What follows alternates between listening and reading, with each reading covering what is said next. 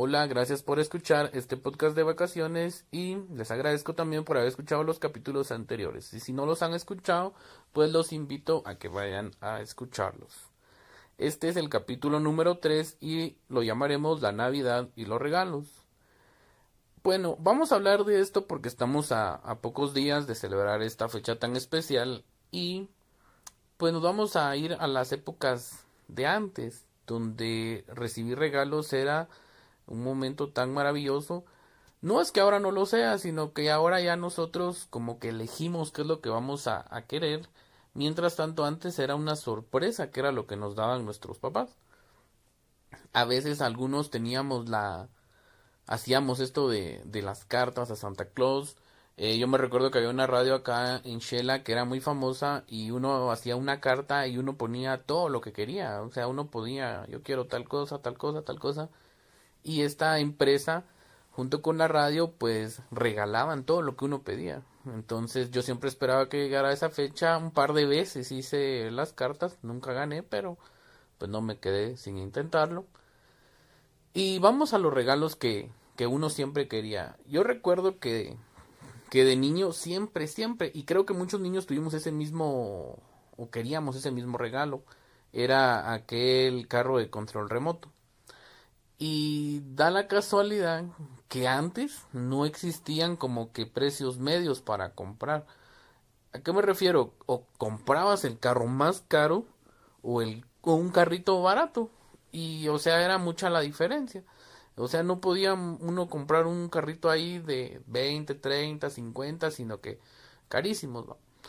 Entonces, eh, en las posibilidades de mi papá, pues no estaba comprarme un carro de esos sino que él vino un día y me regaló un carro de control, sí, pero de aquellos que traían cablecito.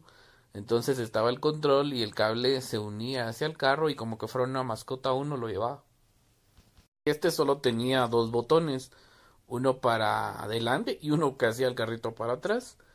Pero pues eso era felicidad para uno. El día que ya me pudieron regalar uno de control, eh, pasa otra cosa, que esos carros utilizaban demasiadas baterías. Un par de rancones y ya se habían acabado las baterías. Sin exagerar, habían carros que utilizaban hasta 10 baterías, 8 en el carro y 2 en el control. Entonces ahora la felicidad dependía de las baterías, ya no del carro. Entonces, bueno, así pasó.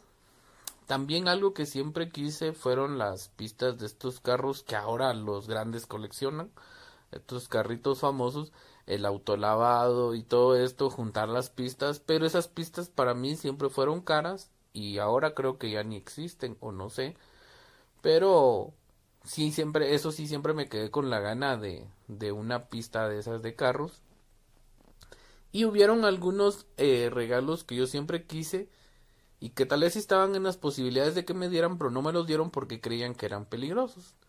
¿Y cuáles eran estos regalos? Pues los regalos eran los patines, las patinetas, los monopatines. Y tal vez sí tenía razón mi mamá que eran peligrosos porque cuando yo era un poquito más grande eh, me fui en una patineta, creo yo, no recuerdo si fue patineta o patines, caí y casi me quebró el codo. Entonces creo que por precaución estuvo bien que no me los compraran. Pero ahora yo me pongo a pensar que esos regalos nos hacían felices a nosotros y yo veo que ahora la gente, las generaciones han cambiado tanto que los regalos ya no, ya un niño no se conforma con que le des un carrito o algo así. Ya los niños ahora piden que, que una computadora, que, que una, una consola de videojuegos, que una, una tablet, audífonos, relojes inteligentes. O sea, cómo han cambiado los tipos de regalos. Hay unos que hasta piden viajes, otros que piden eh, carros. Si están las posibilidades de los papás, pues no importa, estaría bien. Pero si no están las posibilidades y te vas a enojar porque no te cumplen uno de esos regalos, pues créeme que estás en, en algo mal. Y ahora me recuerdo que, que, ¿cómo se llama esto? Que con mi hermano eh, hemos trabajado desde pequeños y esto es una anécdota porque es tan chistoso que, que nosotros juntábamos dinero con él en una alcancía y al final de año pues partíamos la alcancía y lo que saliera eso nos iba a servir para comprarnos nuestro regalo de Navidad. Y créanme que qué bien se siente y eso pasa mucho porque va uno creciendo y uno con su dinero se va comprando eh, lo que quiere y qué rico se siente comprarte esto. Entonces eh, me recuerdo que nos dieron una alcancía de estas de barro y pero ya tenía un hoyo entonces lo que hicimos nosotros fue que la la, ¿cómo se La cerramos con masking tape. Y cada día de escuela o de colegio, cuando regresábamos, o en la tarde, o en la noche, o cuando teníamos algo, pues íbamos echando. Pero da la casualidad que llegó la, llegaron las vacaciones, o sea, ya todo el año habíamos llenado esto y llegaron las vacaciones. Y aparecieron aquellos helados de, de un señor que va en bicicleta, lleva una bocina y ofrecen eh, helados de ron con pasas y arcoiris y pues nosotros eh, un día oímos y dijimos, ¿querés helado? Yo también quiero, pero no teníamos dinero, pero ahí estaba la alcancía. Entonces metimos la mano a la alcancía y sacamos. Unas dos o tres veces a la semana sacábamos y pues a comprar helados. Cuando llegó fin de año y abrimos la alcancía, eh, no era la cantidad de dinero que esperábamos puesto que siempre sacábamos, entonces pues la cantidad de dinero fue poca y hasta mi mamá sospechaba que porque era poco. Y con decirles que, que bueno, partimos a la mitad del dinero y él compró, bueno, entre los dos compramos juegos de mesa. Él compró una, un juego de escaleras y serpientes y yo compré uno de damas y damas chinas. Y qué rico se sentía comprarse uno su regalo. No era lo que esperábamos porque nosotros pretendíamos que con el dinero que habíamos juntado durante todo el año íbamos a comprar cosas tal vez más caras. Pero bueno, se sintió hasta la risa porque eh, pasamos a la caja y hasta pedimos que nos lo envolvieran y, lo dejamos bajo el arbolito y esperamos pues que, ese era nuestro regalo.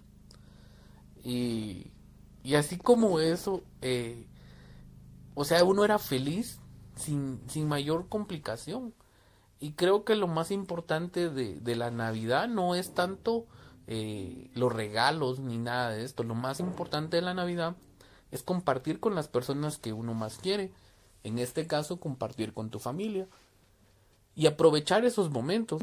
¿Por qué les digo aprovechar? Porque yo, por ejemplo, iba a la casa de mi abuela y ahí estaba toda la familia. Mi mamá es, es muy grande, la familia de mi mamá. Y estaban todos mis primos, jugábamos, comíamos, quemábamos cosas.